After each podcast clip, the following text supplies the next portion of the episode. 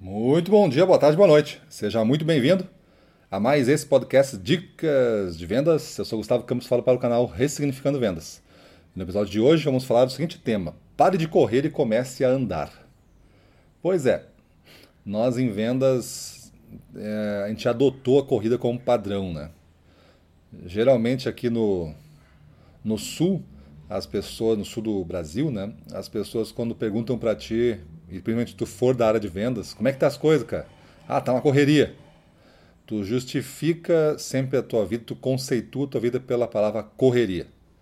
A correria é o padrão.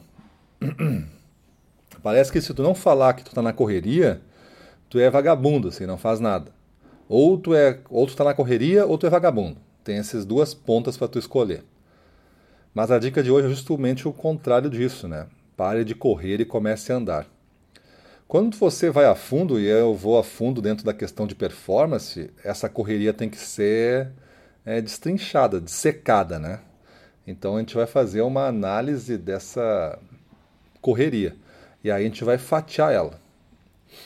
E aí a síntese no total é que 70, 80% do tempo das pessoas é, se concentram em atividades de outros, atividades que viraram gentes, ou atividades sem importância, distrações.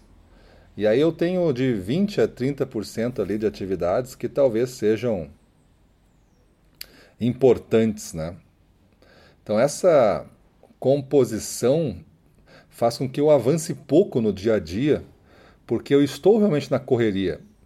É, eu tenho que executar aquilo ali, mas a aquilo ali também é fruto de muito e muito tempo já você fazendo poucas coisas importantes no dia.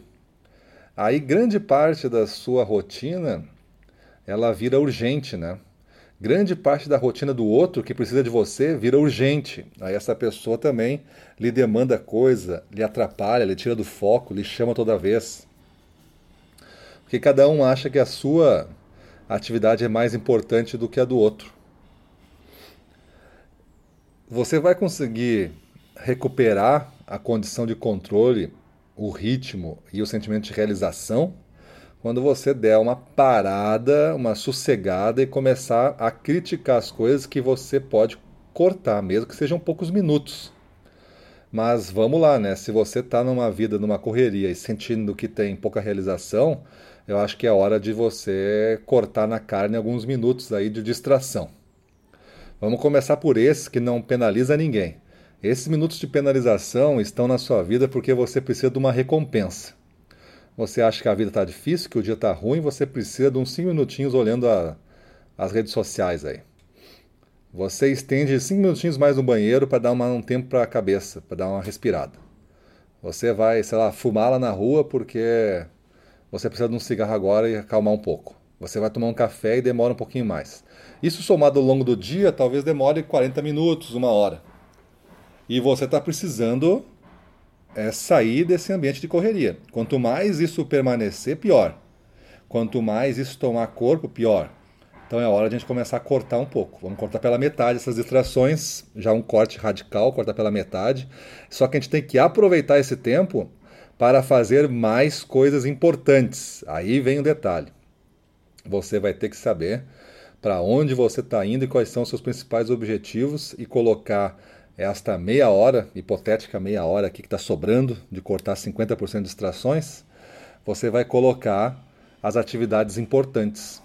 E aí, isso sendo feito semana a semana, você a cada semana vai ter lá duas horas e meia, três horas a mais, somando meia hora cada dia, né? Duas horas e meia, três horas a mais de atividades importantes realizadas. E isso, com o tempo, tende a dar um sossego maior nas urgências.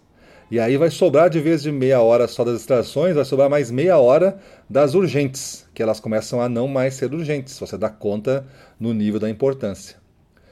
E isso, uma hora a mais por dia, sendo feito atividades importantes, daqui a pouco você assume o controle de vez da sua vida, as atividades urgentes viram exceção, e você começa a administrar e ter um sentimento de realização, de conquista enorme cada dia.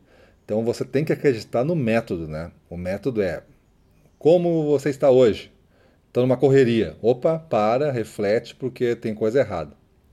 Tem que falar qualquer outra coisa, menos estou numa correria, porque a correria não é o caminho. Pare de correr e comece a andar, beleza? Então é isso aí. Vamos para a rua, na frente dos clientes, domínio total. Vamos para cima dele.